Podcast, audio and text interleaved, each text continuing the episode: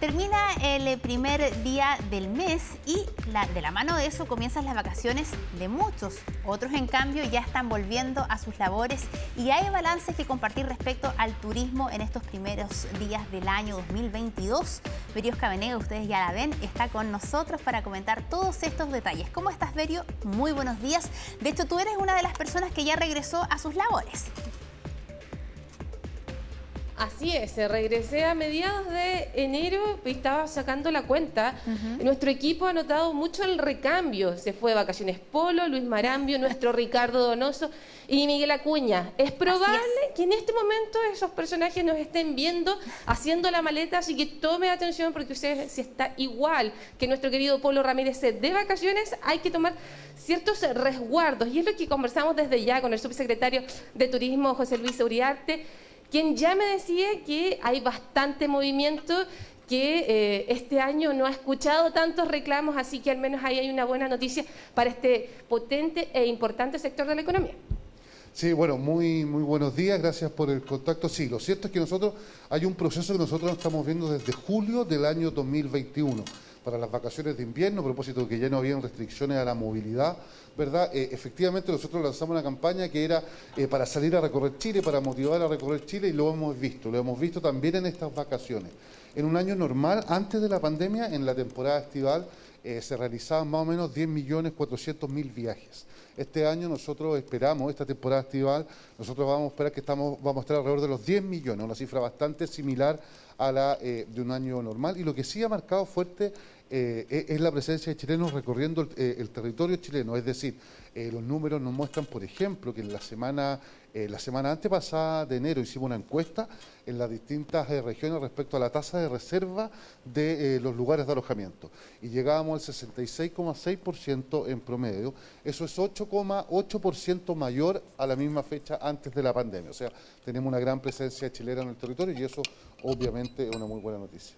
Subsecretario, también usted me contaba de forma interna que la gente ya está prefiriendo el sur de nuestro país, tomar el vehículo particular y salir a recorrer hasta donde dice popularmente, hasta donde el camino los lleve. ¿Y por qué digo esto? Porque Chiloé se ha destacado por ser uno de los, de los sectores del sur de nuestro país donde los turistas han decidido ir. Sí, lo, los destinos preferidos eh, siempre ha destacado la quinta región, el litoral de los poetas, la región de Coquimbo, la Araucanía. Sin embargo, ha aparecido este año en esta encuesta que hicimos respecto a la tasa de ocupación de los lugares eh, de alojamiento, lugares como Valdivia, como tú bien decías, lugares como Chiloé, y eso eh, nos da cuenta de que los chilenos se están dando la oportunidad de conocer o reconocer nuestro país. Eso es una muy buena noticia. Nosotros hemos dicho, hay Chile para todos. hay Chile para todos los gustos, para todos los presupuestos, para todos los climas y efectivamente en estos lugares del sur de Chile hemos tenido una fuerte presencia de personas haciendo vacaciones y eso es una buena noticia no solamente por el turismo así en general. El turismo generaba 600.000 puestos de trabajo, llegamos a perder 300.000 de ellos, personas, familias que vivían del turismo, y eso hace que nos ponga muy contentos ver cómo ya estamos llegando a esos 600.000 puestos de trabajo, falta poquito para llegar a eso y las personas están pudiendo volver a trabajar. Subsecretario, eso es lo bueno, pero tenemos aquí nuestro fantasma, que es la variante Omicron, que todavía nos sigue afectando y de forma considerable en nuestro país. Ya Natalia detallaba con el especialista. En ese sentido, escuchamos un llamado del ministro de Salud que pedía, solicitaba a la población no asistir a lugares cerrados como son los restaurantes, cines y centros comerciales. Eh, esto de una otra forma igual puede afectar a este sector. ¿Qué medidas están tomando? ¿Qué resguardos? Porque ya estamos ahí, al borde de los 30.000 casos diarios. A ver, acá nosotros estamos hablando de personas que han tomado vacaciones, es verdad, pero que hay una cosa que hay que tener siempre clara. Eh, seguimos en pandemia.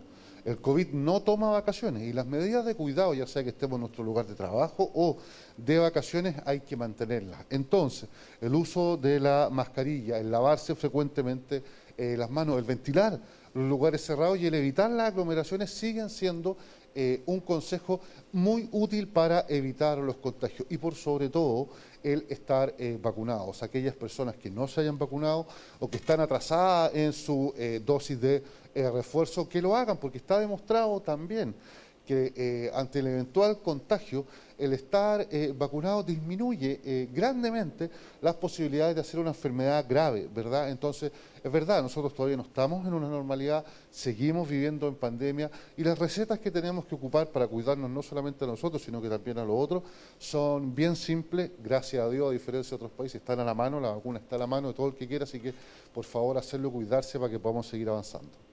Eh, subsecretario, se ha hablado y algunos especialistas han recomendado colocarle más topes, aún pensando en la temporada estival, al el pase de movilidad. ¿Se ha estudiado esto eh, en el sentido de eh, restringir aún más las posibilidades, por ejemplo, no sé, de salir de la región donde uno reside? A ver, aquí hay dos cosas. Una son las medidas que se tomen que sean efectivas sanitariamente hablando y otras las que se puedan tomar en el momento en el que estamos. Las restricciones a la movilidad necesitan que se decrete un estado de excepción constitucional, ¿verdad? Que es lo que teníamos antes de julio del año pasado y lo que permitía evitar que una persona se trasladara de un lugar a otro. Y desde el punto de vista sanitario lo que estamos viendo es que si bien tenemos muchos casos y por eso no podemos bajar la guardia, la cantidad de personas que hacen enfermedad grave y que están, por ejemplo, ocupando una cama crítica en un hospital o en una clínica y eh, el número eh, de, fallecidos no aumenta en la misma proporción en la que han aumentado los casos, por lo tanto nosotros eh, creemos que en la medida que seamos responsables con el autocuidado, estemos al día con nuestra sed de, de vacuna, podemos seguir recuperando espacio que la pandemia nos había quitado.